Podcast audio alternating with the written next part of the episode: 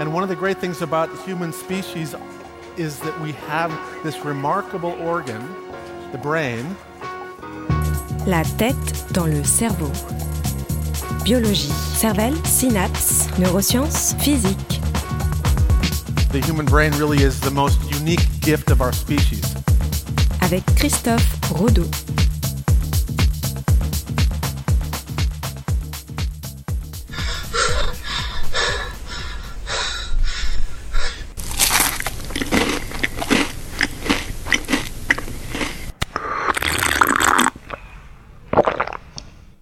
À l'écoute de ces sons, euh, sens-tu une euh, grosse anxiété t'envahir ou une énorme rage monter en toi?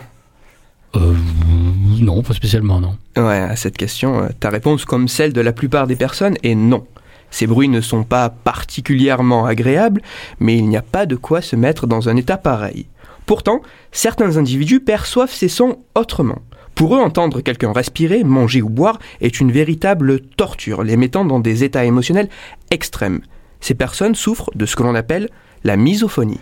La misophonie, d'accord. Alors qu'est-ce que c'est que la misophonie? La misophonie, qui signifie littéralement haine du son, est un trouble neuropsychiatrique caractérisé par des émotions négatives, colère, haine, dégoût, déclenchées par des sons spécifiques. Ces bruits sont ce que nous, nous pourrions appeler euh, des bruits normaux, Oui, ordinaires. normaux. euh, enfin, Exactement, manger, boire, respirer, éternuer ou bailler par exemple. Mais pour ces personnes, en plus de provoquer des émotions négatives, ces bruits peuvent déclencher de vrais états de stress physique, avec une augmentation de la transpiration et du rythme cardiaque. Alors attends, parce que c'est très très très étonnant. Mon frère a ce genre de problème. D'accord. Alors combien de personnes ont une misophonie? Est-ce que tout le monde en a un dans son entourage? C'est beaucoup de gens qui sont concernés? Ben, c'est très difficile à évaluer. Le nombre exact de personnes atteintes par ce trouble est assez complexe à identifier et à distinguer.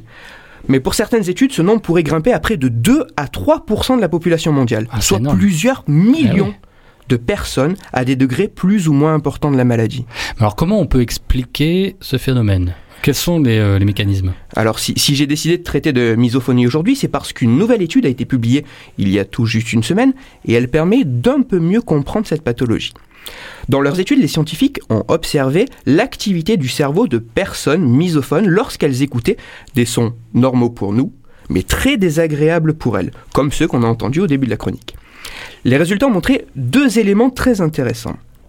Premièrement, à l'écoute de ces sons, les personnes souffrant de misophonie ont une zone dans le cerveau qui s'active bien plus que pour les personnes non misophones. Cette région cérébrale se nomme le cortex insulaire antérieur et elle se situe profondément dans le cerveau au-dessus de la tempe.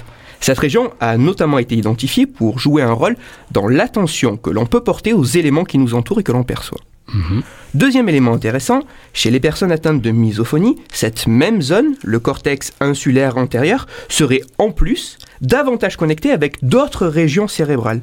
Parmi ces régions, on retrouve l'hippocampe, structure cérébrale reconnue pour jouer un rôle important dans la mémoire, et l'amygdale, autre structure cérébrale, est aussi bien identifiée pour jouer un rôle dans la régulation des émotions. Au final, cette étude, elle indique que euh, la misophonie pourrait être liée à l'activité plus importante du cortex insulaire antérieur, modifiant ainsi l'attention que ces personnes peuvent porter à certains sons.